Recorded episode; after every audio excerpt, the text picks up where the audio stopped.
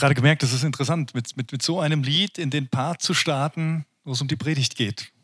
Weil eigentlich ist so am Anfang von der Predigt, ich bin aufmerksam, ich will jetzt neues Wissen haben, ich will irgendwas, will was kriegen, was mich vielleicht auch in Bewegung bringt, was an mir arbeitet. Und dann einzusteigen mit dem Lied, Vater, bei dir bin ich zu Hause. Vater, bei dir berge ich mich. Und ähm, ich merke, für mich ist es gar nicht so einfach reinzukommen in diesen Part, der so gewohnt ist. Und gleichzeitig kann ich mir auch vorstellen, dass es für euch auch ein bisschen interessanter ist. Und ich möchte dich aber einladen heute Morgen, diese Predigt nicht nur zu verstehen als etwas, wo ich Gedanken kriege, die sich der Pastor überlegt hat und mal gucken, ob er mir weiterhelfen kann, sondern als eine Zeit, wo auch jetzt schon Gott spricht, wo er hier ist. Es soll euch gut tun, was jetzt hier passiert. In der Predigt, im Lobpreis, im Abendmahl feiern, was wir später tun werden. Es geht darum, dass eine Zeit ist, wo wir Gott begegnen wollen. Ihr seht jetzt vor allen Dingen mich, aber vielleicht könnt ihr auch während der Predigt ab und zu die Augen zumachen. Manche machen das sowieso. Ähm, ich weiß, ihr, ihr hört dann einfach nur aufmerksam zu, das verstehe ich. Ich lade euch ein, euch einzulassen auf Gott. Und ich würde gerne mit einem Gebet ähm, jetzt nochmal starten. Jesus, ich danke dir. Vater im Himmel, ich danke dir, dass du einen Raum für uns eröffnest, wo wir sein können. Dass du uns einlädst, zu dir zu kommen und uns dir ganz hinzugeben. Dir zu vertrauen. Die Kontrolle abzugeben. Und einfach zu sein in deiner Gegenwart. Schenk uns jetzt deinen Geist und deine Worte, die für uns sind. Deine wohlwollenden Gedanken für uns. Ja, die uns auch herausfordern, die uns in Bewegung bringen, aber die vor allen Dingen auch wie Salböl sind auf unsere Herzen, auf unsere Wunden. Danke, dass du uns beschenkst. Amen. Janine hat es eben schon erwähnt, es ist der letzte Sonntag, mit dem wir uns mit dem Buch Esther beschäftigen wollen. Und die Frage ist ja immer so am Schluss, was nimmt man denn mit? Was ist denn die Moral von der Geschichte? So heißt es in, in weltlicher Literatur eher. Was, was nehmen wir denn mit aus so einem Buch? Und ich muss gestehen, es ist mir relativ schwer gefallen, dieses Ende hier so zuzubinden, ähm, weil die Story am Schluss, die Kapitel, die jetzt dran sind, die letzten beiden, neun und zehn, eigentlich wenig mit unserem alltäglichen Leben zu tun haben. Es geht auch nicht mehr so stark um Königin Esther. Die war vorher sehr da und klar, mit einer Person kann man sich dann noch mal eher vergleichen. Heute geht es vor allen Dingen um die Auswirkung. Die Auswirkung dessen, was sie erreicht hat für ihr Volk. Es geht ganz stark um das Volk der Juden und, und wie es dann so weitergeht. Und ich habe gemerkt, so einfach ist das gar nicht für mich zu übertragen, mir da etwas rauszuziehen. Und man muss ehrlich gestehen, wenn man sich die Geschichte von Esther so durchliest und anguckt, das klingt schon alles ein bisschen nach Tausend und einer Nacht.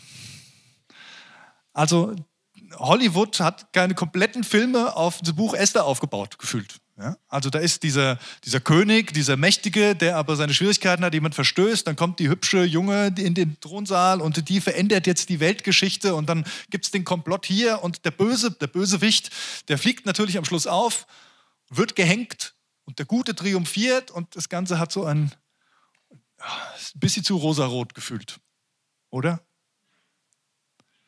Schön, ich freue mich, wenn wir auch diese Geschichten erleben in unserem Leben und das ist auch gut. Und wir würden alle diese Filme nicht gucken, wenn nicht auch was Wahres dran wäre. Aber ich verstehe auch, dass das Buch Esther immer wieder von Theologen hinterfragt wurde. Im Sinne von, gehört das überhaupt in die Bibel rein? Ist das überhaupt Gottes Wort? Mein Gott kommt namentlich, wird er nicht einmal benannt in diesem Buch und dann dieses, diese Geschichte da aus dem, aus dem Orient, aus Persien mit dieser schönen Esther. Und aber worum geht es denn jetzt eigentlich in dieser Geschichte? Kurzer Rückblick nochmal. Also Esther, mal gucken, wo ich bin. War mein Name schon? Nee, das ist prima, dann zeige ich den euch gerade nochmal. Esther, die hübsche, vollweise Jüdin, die im persischen Königreich aufwächst, weil das Volk der Juden deportiert wurde. Einige Jahre vorher schon, die ist da wahrscheinlich groß geworden, wächst bei ihrem Onkel Mordecai auf oder ihrem Cousin, irgendein Verwandter, der sich um sie kümmert, der ein bisschen älter ist. Und sie wird zur Lieblingsfrau des Königs, des persischen Großkönigs, das ist dieses, dieses Weltreich des Königs Ahasveros oder auch Xerxes genannt. weil der so ein Casting macht, sozusagen, durch das ganze Reich und die schönsten Frauen holt und sie gewinnt irgendwie diese Show. Äh, wer wird die Braut des Königs oder sowas? Und ähm, sie wird die Lieblingsfrau von ihm. Er mag sie wirklich. Und dann gibt es da auch noch diesen Hamann, diesen obersten Beamten in diesem Königreich, der zweite Mann unter dem König, der eingesetzt wird. Und das Problem ist, dass der Onkel oder der Cousin von Esther, nämlich der Mordecai, auch ein Jude, sich nicht vor ihm niederwirft. Und das bringt diesen Hamann so in Rage, dass er mal entschließt, das ganze Volk der Juden auszulöschen. Die sollen alle umgebracht werden. Er wirft das los und es wird ein Tag bestimmt, der 13. Tag im 12. Monat, also Ende des Jahres sozusagen. Und an diesem Tag gibt es ein Dekret, er überredet den König, macht ihm ein bisschen schöne Augen und erzählt ihm was von wegen, ja, die sind eh sowieso alle böse und du kriegst Geld dafür, wenn du das machst. Prima, sagt der König, dann kriegst du meinen mein Siegelring, mach das Dekret, schick das raus in alle Lande, dass die an dem Tag umgebracht werden. Und Mordecai kriegt das mit, hüllt sich in Sack und Asche, das kriegt dann wiederum Esther mit, fragt, was ist los? Ja, der Austausch findet statt und Esther fasst den Mut und tritt bei dem König unangemeldet auf, worauf eigentlich die Todesstrafe stand betet und fastet und lässt alle anderen fasten für diesen mutigen Schritt und geht zum König und sagt erstmal gar nicht, was sie will. Aber er lässt sie gewähren.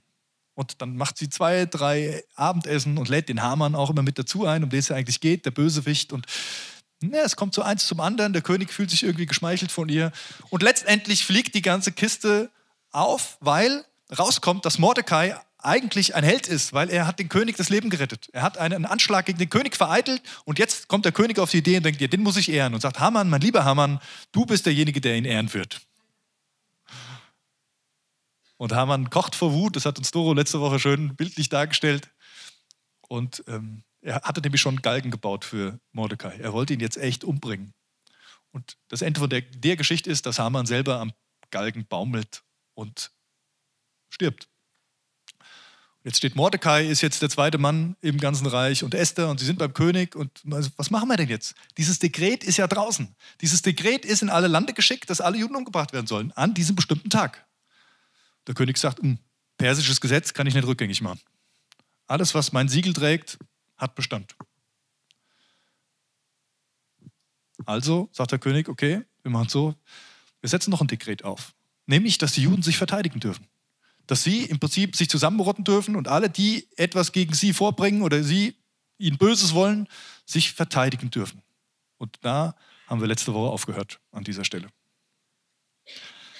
Wie geht es jetzt weiter? Was passiert? Und ich möchte euch, bevor wir da weiter einsteigen, eine Frage stellen. Glaubst du an Wunder? Glaubst du an Wunder? Indien ist ja immer so das Mecker aller der, die irgendwie so Selbstfindung und irgendwelche Sachen suchen. Und da treffen sich international viele Menschen. Und da ist ein Mann unterwegs und der will Wunderheiler werden. Und er bekommt dann auch irgendwelche Heilungskräfte und ähm, dann so wie, wie, was, wie magische Hände. Und so läuft er dann da rum und dann trifft er einen Engländer und fragt, hier, ich, hab, ich bin Wunderheiler, kann ich dir irgendwas Gutes? Und dann sagt der Engländer, ja klar, hier, ich habe Hautausschlag. Der Wunderheiler geht hin, legt die Hand auf den Arm, bupp, gesund. Dann kommt ein Franzose und sagt, oh, hier Bauchschmerzen. Der Wunderheiler geht hin, legt ihm die Hand auf den Bauch, bupp, gesund. Der Deutsche kriegt das mit, sieht ihn vom Weiten und ruft, bleib mir bloß weg mit deinen Händen. Ich bin auf sechs Wochen krankgeschrieben.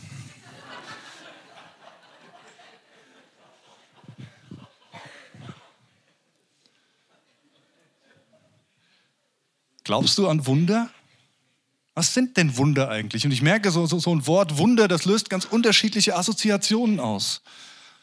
Für manche sind Wunder Zufälle. Oder, naja, die Pessimisten unter uns, die immer sowieso das Negative erwarten, vielleicht ist es schon ein Wunder, wenn es mal nicht so negativ ist.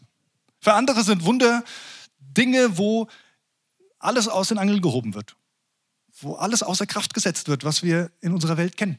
Alle Naturgesetze und, und all diese Dinge. Was sind denn Wunder? Und ich merke, Wunder haben ganz viel zu tun mit Erfahrungen, haben ganz viel zu tun mit Vorstellungen, mit Bildern, haben viel damit zu tun mit Emotionen, die sie bei uns auslösen. Jemand, der schon mal ganz tief auf ein Wunder gehofft hatte, weil er es wirklich brauchte und es nicht erlebt hat, der wird eine ganz andere Erfahrung, eine ganz andere Emotion bei diesem Begriff Wunder haben, als jemand, der vielleicht genau das Gegenteil erlebt hat. Wo irgendwie, was weiß ich, eine Krankheit oder was auch immer da war und keiner kann es erklären, aber man ist gesund geworden. Dann hat man eine ganz andere Assoziation mit, mit diesem Begriff Wunder. Aber lasst es uns mal runterbrechen auf die sachliche Ebene. Ich habe mal nachgeguckt, was das Lexikon so sagt, was Wunder sind. Wunder, erstens ein außergewöhnliches, den Naturgesetzen oder aller Erfahrungen widersprechendes und deshalb der unmittelbaren Einwirkung einer göttlichen Macht oder übernatürlichen Kräften zugeschriebenes Geschehen. Ereignis, das Staunen erregt.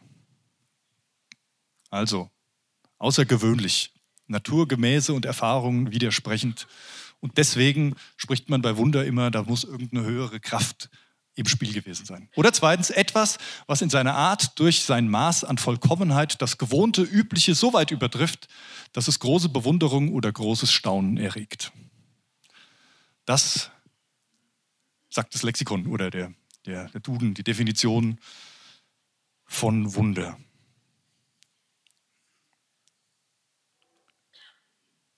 Zufall. Doro hat letzte Woche hier gestanden und hat darüber ge hat gefragt, wie denn die Wahrscheinlichkeiten sind, dass all das, was im Buch Esther beschrieben sind, zufällig passiert. Dass sie zufällig Esther als Jüdin da an den Königshof kommt und Königin wird. Dass der König zufällig mal wohlgesonnen ist, als sie unangemeldet bei ihm erscheint. Dass zufällig Mordecai auch noch einen Mordkomplott auffliegen lässt gegen den König dass das zufällig zusammentrifft, indem das Hamann ihn da umbringen will und, und da irgendwas tun möchte. Dass zufällig das Los des Hamann nicht auf den nächsten Tag gefallen ist, sondern auf fast ein ganzes Jahr später. Alles Zufall oder das Wunder? Aber wo ist denn jetzt das Wunder in dieser Geschichte? Und da kommen wir jetzt hin, denn das eigentliche Wunder, das eigentliche Wunder steht noch aus. Und das lesen wir jetzt mal. Es kam der 13. Tag des 12. Monats, des Monats Adar. Der Tag, an dem die Androhungen des königlichen Erlasses ausgeführt werden sollten. Die Feinde der Juden hatten gehofft, an diesem Tag über die Juden triumphieren zu können. Aber nun geschah es umgekehrt, dass die Juden über ihre Feinde triumphierten. In allen Städten im Reich des Königs Xerxes, in denen Juden lebten, taten sich diese zusammen und gingen gegen alle vor, die ihnen schaden wollten. Niemand konnte sich gegen sie behaupten, denn alle waren aus Furcht vor den Juden wie gelähmt. Aus Angst vor Mordecai stellten sich die Beamten in den Provinzen, die Reichsfürsten, die Statthalter und die Verwalter der Staatskasse auf die Seite der Juden und unterstützten sie. Ja, wenn man das so liest, und ich weiß nicht, wenn ihr so bibelbelesen seid und die Bibel lest und dann kommt jetzt und das ist das Ergebnis, würde ich sagen, das ist doch kein Wunder. ist doch immer so. Ist doch immer so, wenn ich eine Bibel lese, dass da Gott eingreift und das dann zum Guten gewendet wird. Aber eigentlich ist das, was da steht, das Wunder, denn das war nicht zu erwarten. Es war nicht zu erwarten, dass die Juden als absolute Minderheit in diesem großen Reich da irgendwie den Sieg davon tragen können. Da wird jetzt noch einige Verse beschrieben, wie das vonstatten ging. Und das ist sehr blutig. In Susa, der Hauptstadt, sterben an zwei Tagen, wo die Juden sich verteidigen, da haben sie es ausgeweitet, der König gefragt und hat gesagt, ja, ihr dürft euch noch einen Tag länger verteidigen, sterben an zwei Tagen 500 Personen und im gesamten persischen Königreich 75.000. 75.000 Personen verlieren ihr Leben aufgrund dieser Geschichte hier. Und auch das ist ein Grund, weshalb manche sagen, das, das passt doch nicht in die Bibel. Was ist denn das? Doch grausam. Spannend ist, die Juden verteidigten sich nur. Die Juden haben nicht angegriffen. Und sie hätten sogar das Recht gehabt, weil das hatte Haman gefordert, zu plündern. Haman wollte nämlich das Geld der Juden auch noch haben. Und das gleiche Recht hätten die Juden gehabt, bei ihren Feinden zu plündern. Das haben sie aber nicht getan. Sie haben gesagt, nee, wir verteidigen uns nur. Wir rühren dieses Geld nicht an. Und sie tragen den Sieg davon. Es wird in diesem Text nicht berichtet, dass irgendein Jude sein Leben verloren hätte. Scheinbar hat es ziemlich gut funktioniert. Und das ist eigentlich das Wunder in dieser Geschichte, dass dieses Volk, dieses schwache Volk, diese Gemeinschaft nicht ausgelöscht wird an diesem Tag, sondern weiter Bestand hat. Jetzt können wir mal in die Geschichte gucken. Und vielleicht kam der Gedanke schon, wie das mit, der, mit dem Volk der Juden so ist wo man sich fragt, ja, wo war denn die Esther, wo war denn der Mordecai, vor 80 Jahren. Was war denn da los? Und das ist immer so diese Geschichte mit den Wundern. Es gibt für Wunder einfach keinen kein Plan. Also natürlich hat jemand einen Plan, aber wir haben ihn nicht. Und das macht Wundern zu Wunder, dass wir es nicht in der Kontrolle haben. Wunder, gerade die, die von Gott kommen, das ist kein Automat, wo ich oben was reinwerfe und unten das Ergebnis rauskomme. Sondern es geht um, meistens zumindest, geht es um etwas Größeres. Und ich habe mal ein bisschen was zusammengetragen. Merkmale biblischer Wundergeschichten. Wenn man so die Bibel mal anguckt, da sind ja viele Wundergeschichten berichtet, wo irgendwas Übernatürliches passiert.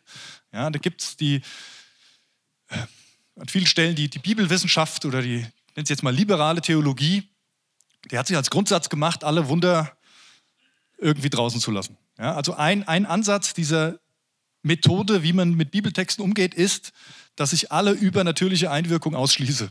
Das heißt, kann nicht passieren, insofern muss ich es anders deuten. Heißt, die ganzen Wundergeschichten werden rausradiert eigentlich oder umgedeutet auf gute moralische Gedanken. Aber wenn man mal an die Wundergeschichten, wenn man die mal ernst nimmt in der Bibel, dann gibt es eigentlich immer die gleiche Folge von Dingen, die vorkommt. Am Anfang steht der Glaube.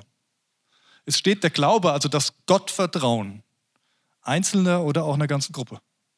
Die sagen, jawohl, ich werde jetzt nicht den Schwanz einziehen oder was auch immer, sondern ich glaube, dass mein Gott bei mir ist. Ich glaube, dass er dieser Vater ist. Vater, bei dir bin ich zu Hause. Dass er derjenige ist, der mich in seiner Hand hält. Und wenn Unrecht passiert und ich gegen dieses Unrecht aufstehe, in seinem Namen, dass er sich um mich kümmern wird. Und jetzt auch da würde man sagen, ja, gibt es auch viele, die das gemacht haben, die haben das Wunder nicht erlebt. Jetzt ist mir die Frage, was ist das Wunder? Aber dieser Glaube steht immer am Anfang. Dieses Vertrauen auf Gott, den mutigen Schritt in seine Hand zu gehen. Das ist der Anfang. Jesus sagt das ganz oft, als er Menschen geheilt hat. Dein Glaube hat dir geholfen. Oder zweites gibt es dann das Eingreifen Gottes. Das ist häufig übernatürlich. Manchmal auch nicht.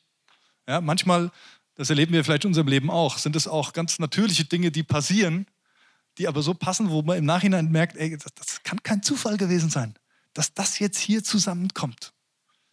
Aber in der Bibel steht auch viel Übernatürliches, wo Gott eben manche Grenzen und manche Gesetze, die wir so haben, einfach aus den Angeln hebt. Ist ja auch die Frage, ne? Naturgesetze, davon reden wir immer. Die Natur hat sich die nicht gegeben. Also wenn ich an einen Schöpfergott glaube, dann hat er die Natur gemacht und dann hat er ihnen auch die Gesetze gegeben, wie sie funktionieren. Und dann hat er auch die Möglichkeiten und auch die Macht, diese Gesetze mal für einen kurzen Augenblick oder was auch immer außer Kraft zu setzen. Und dann, nach diesem Eingreifen, entsteht etwas. Und das nennt sich Gotteserkenntnis. Gott wird erkannt in diesem Wunder. Gott wird erkannt als derjenige, der er ist, als der Allmächtige. Und gerade in diesen Geschichten hier von irgendwelchen persischen und babylonischen Königen steht das ganz oft, dass dann der König, in der, in der, in der Predigtserie über Daniel hatten wir das auch, dass der König dann ausruft, dieser Gott ist der wahre Gott. Der Gott der Juden, des Volkes Israels. Er ist der, der wahrhaftige Gott. Und genau das passiert, wenn Wunder passieren, dass Menschen ins Staunen kommen und nicht nur sagen, boah, habe ich mein Handy vergessen, sonst hätte ich es filmen können, sondern sagen, boah, da steht was Großes dahinter. Da gibt es tatsächlich einen Gott und der, der daran geglaubt hat, dessen Gott ist es. Und das ist der wahre Gott. Und das führt dann wiederum zu Lob. Lob Gottes. Dank.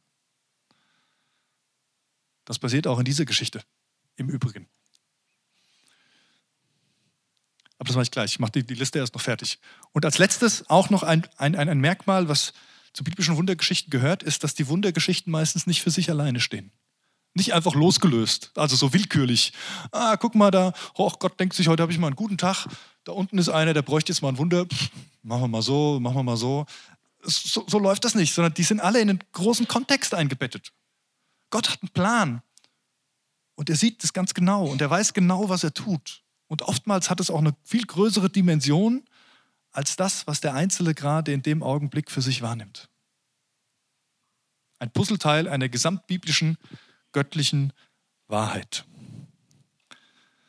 Wir gucken mal, wie die Geschichte weitergeht und kommen dann nochmal zu den Sachen ein bisschen zurück. Mordecai schrieb die Ereignisse dieser Tage auf und schickte an alle Juden in allen Provinzen des Königs Xerxes nah und fern einen Brief. Darin ordnete er an, jährlich den 14. und 15. Tag des Monats Ada festlich zu begehen. Zur Erinnerung an die Tage, die ihnen Ruhe und Rettung vor ihren Feinden gebracht hatten. Und an den Monat, in dem sich ihr Kummer in Freude und ihre Trauer in Jubel verwandelt hatte. An diesen beiden Tagen sollten die Juden festliche Gelage halten und sich gegenseitig auserlesene Speisen zusenden. Außerdem sollten sie den Armen Geschenke machen. Die Juden folgten den Anordnungen Mordecais und begingen von da an Jahr für Jahr das Fest, das sie damals nach ihrer Rettung gefeiert hatten. Weil der Judenfeind Haman die Juden völlig vernichten wollte und zur Bestimmung des entscheidenden Tages das Pur, das ist das Los geworfen hatte, bekam dieses Fest den Namen Purim, was bis heute gefeiert wird. Die Juden feiern heute noch das Purim-Fest in ähnlicher Weise, wie das da beschrieben steht, mit Sachen, das gehört bis heute zu diesem Kulturgut und auch zu ihrem Glauben. Purim.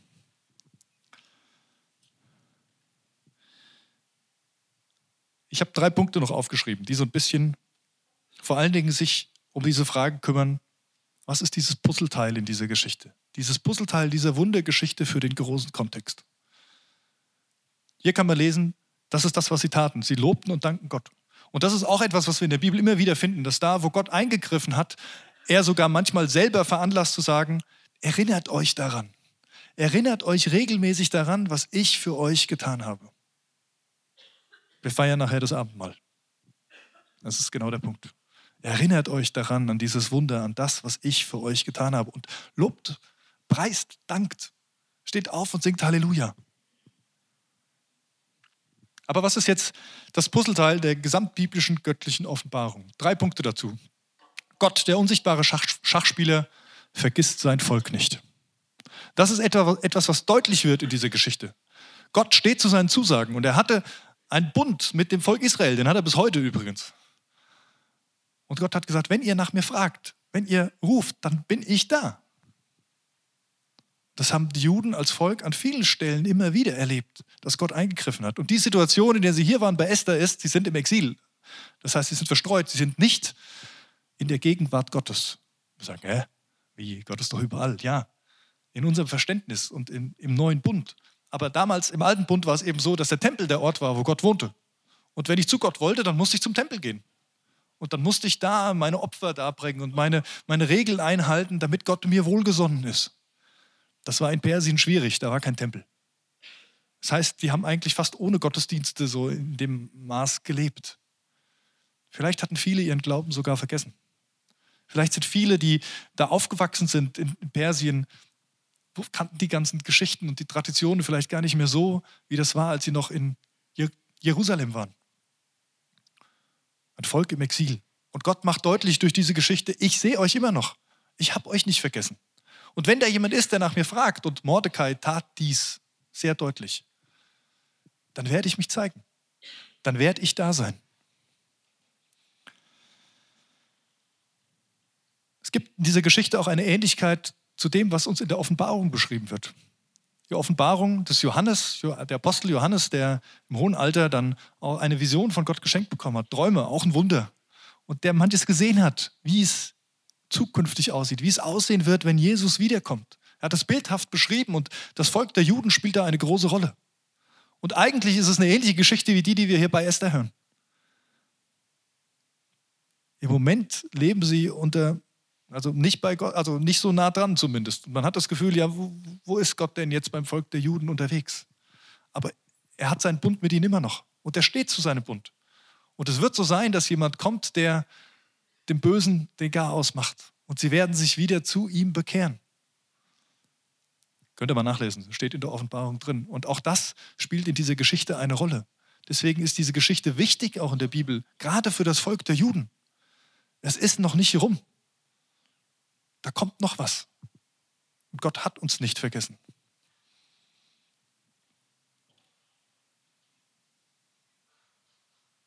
Und auch für uns hat dieses Gott, der unsichtbare Schachspieler, vergisst sein Volk nicht eine Bedeutung. Denn wir, wobei, vielleicht sind ja auch Juden unter uns, dann sowieso, aber auch wir als, als Christen, wir sind auch Teil dieses neuen Bundes.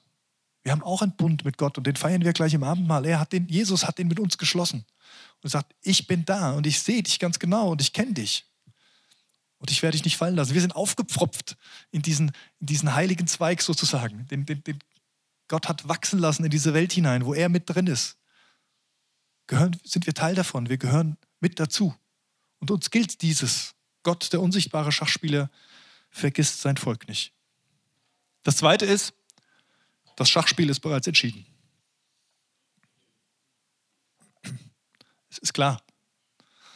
Man könnte sich jetzt fragen, ja, warum spielt man dann noch? Das können wir Gott fragen.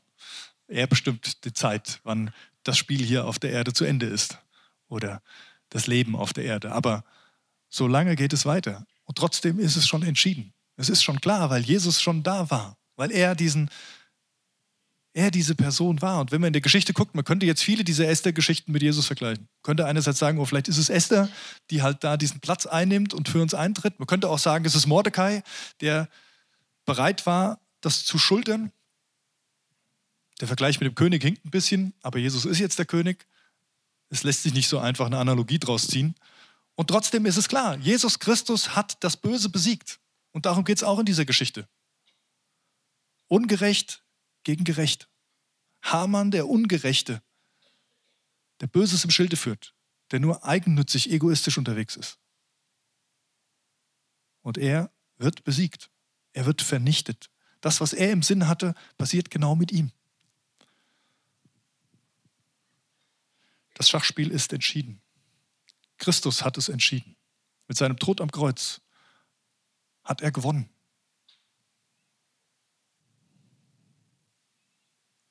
Und der letzte Gedanke, Christus ist das Wunder in deinem Leben. Ich habe einen Vortrag gehört, da sagt jemand, du bist das Wunder.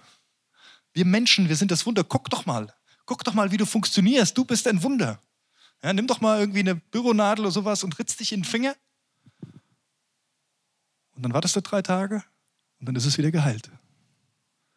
Du bist ein Wunder. Und die Person sagte dann, und weil, weil, weil jeder Versuch auch immer eine Kontrolle braucht, nimmst du die gleiche Büroklammer, gehst zum Auto deines Nachbarn und machst den gleichen Kratzer rein. Und gehst drei Tage dran vorbei und es wird sich nichts ändern. Ja, du bist ein Wunder, du bist wunderbar gemacht, du bist wundervoll, so wie du gemacht bist, weil, weil Gott dich gemacht hat. Aber dieses Wunder geht noch weiter.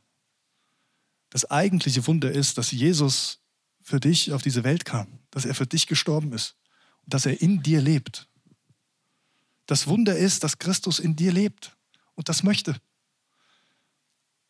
Das Wunder ist nicht immer nur äußerlich, also dass, dass Dinge sich hier in dieser Welt verändern, sondern das Wunder findet vor allen Dingen hier statt, in unserem Herzen. Das Wunder, dass Gott sich uns zuwendet und uns die Fähigkeit gibt, uns ihm zuzuwenden und er uns nicht abstößt, weil wir Menschen eben uns von Gott trennen, ganz oft von uns aus, sondern er uns annimmt, so wie wir sind. Und dann von innen heraus das Wunder wirkt, dass sich dann sogar Dinge verändern.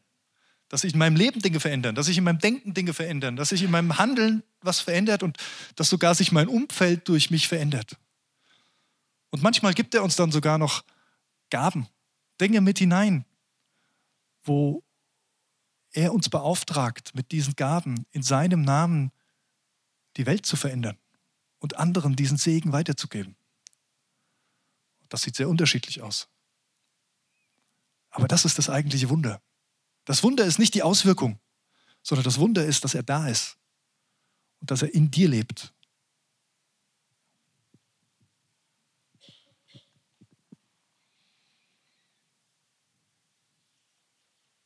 Rechnest du mit diesem Wunder? Das ist eigentlich das, was für mich am Ende des Buch Esthers bleibt. Die Frage, rechne ich mit diesem Wunder? Mit diesem Wunder Gottes in meinem Leben? Innerlich wie äußerlich? Und wenn ja, wie sieht denn das aus? Also dieser kleine Witz mit dem Indien und dem Deutschen, der sagt hier, Ne? Ich habe noch sechs Wochen, bin noch sechs Wochen krankgeschrieben. Ich finde, der drückt ein bisschen was aus, weil das ist unsere Kultur. Wir Deutschen, wir sind so. Wenn ich einen Zettel habe, da steht drauf, ich bin sechs Wochen krank, dann bin ich sechs Wochen krank. So habe ich mir das dann vorgestellt, so ist das dann. Ich habe die Kontrolle. Ich bin derjenige, der plant. Aber das ist genau der Punkt. Wunder lassen sich nicht planen. Zumindest nicht von mir. Sondern Wunder brauchen meinen Kontrollverlust. Und das ist etwas, was uns echt schwerfällt. Und ich schließe mich da voll mit ein. Ich bin jemand, der gern die Kontrolle hat. Ja, wir haben es hier im, Praxistraining ähm, die letzten Wochen auch immer so ein bisschen über Persönlichkeitstypen. Es ging so ein bisschen um die Frage, dass ja auch jeder introvertiert und extrovertiert ist und dass manche größer ausgeprägt ist. Und wenn ihr mich so seht hier vorne auf der Bühne, dann denkt ihr wahrscheinlich, oh ja, der, ja, der kann ja reden und das macht mir auch nichts aus. Aber hier habe ich die Kontrolle. Hier steht keiner von euch auf und kommt zu mir und quatscht mir rein. Das ist super. Also behaltet das auch bei. Ja? Aber wenn ich, wenn ich in der kleinen Gruppe irgendwo bin ja, und das sind viel geredet, dann geht es mir anders. Ich fühle mich hier wohler als in kleinen Gruppen. Andere würden sagen, das kann ich überhaupt nicht verstehen. Äh, wie geht sowas? Vielleicht ist es für mich dran, auch einfach ein gutes Übungsfeld im Vertrauen auf Gott, auch mehr in kleine Gruppen zu gehen. Ich weiß es nicht, ob, es das dran ist, aber was ich damit sagen will, ist, ich kenne dieses Problem mit der Kontrolle. Ich gebe die auch nicht so gerne ab. Aber ich weiß, wenn, wenn ich Gott erleben will, wenn ich dieses Wunder in mir ernst nehmen will, das er in mich hineingelegt hat, ihn erleben will und dann auch die Wunder außen erleben will, so wie vielleicht hier in dieser, in dieser Hollywood-Geschichte von Esther. Gibt übrigens einen guten Film, lohnt sich mal anzugucken. Dann, dann muss ich manchmal die Kontrolle abgeben.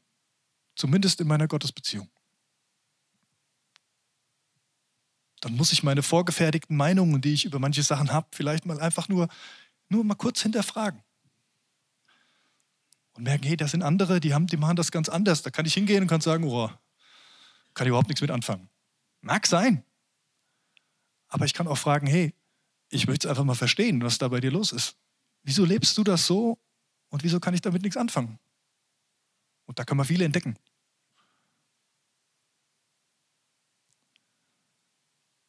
Hier sitzt ganz viel Wunder. Ihr seid wundervoll, im wahrsten Sinne. Wundervoll. Voll des Wunders, Gottes, der in euch lebt. Und wenn wir das miteinander teilen und wenn wir so miteinander unterwegs sind, dann lässt sich viel, viel Wundervolles entdecken. Gott entdecken in jedem Einzelnen von uns. Wir wollen jetzt zusammen das Abendmahl feiern. Und das Abendmahl ist so ein Wunder. Es beschreibt, das, also ist die Erinnerung an dieses Wunder am Kreuz von Golgatha, als Jesus Christus unsere Schuld all das, was uns von Gott trennt, getragen hat und uns davon befreit, uns reinmacht davon. Das ist ein Wunder, das größte Wunder, das es jemals gegeben hat und wahrscheinlich jemals geben wird. Und Jesus ist auferstanden von den Toten und er lebt und er ist mitten unter uns. Und er sagt, wenn ihr das feiert, dann bin ich da. Und wenn ihr da zu diesem Brot und zu diesem Kelch kommt und die Kontrolle abgibt und sagt, Herr, so wie du, wie du dein Leben für mich gegeben hast, so gebe ich dir jetzt meins. Komm in mein Leben rein. Dann passiert das Wunder. Bei euch. In euch. Vielleicht auch über euch hinaus. Und Jesus ist jetzt hier. Und er lädt dich ein. Er lädt dich ein mit ausgestrecktem Arm und er fragt dich, glaubst du an Wunder? Dann, dann komm. Dann komm an diesen Tisch und begegne Jesus. Wenn du sagst, ich, ich weiß nicht, ich habe da noch so viele Fragen. Ich kann das nicht glauben. Es ist kein Problem, du musst nicht zu diesem Tisch kommen. Die Bibel sagt dann auch, dann, dann, dann lass es lieber. Entdecke Jesus. Frag Jesus. Hab erst diesen Glauben, der am Anfang so eine so Wunder steht. Und wenn du ihn hast, wenn du dieses Vertrauen auf Gott hast, oder dir vielleicht nicht so ganz sicher bist, aber meinst, ich will es unbedingt haben, dann, dann komm zu diesem Tisch und dann empfang. Und ich darf dir zusagen, wenn du so mit deinem Herzen zu ihm kommst und empfängst, dann ist dir alle deine Schuld vergeben. Dann ist alles weg, was dich von Gott trennt. Das nächste Wunder bei dir. Und dann darfst du dieses Wunder lebendig machen, indem du auch danach lebst. Lass uns beten.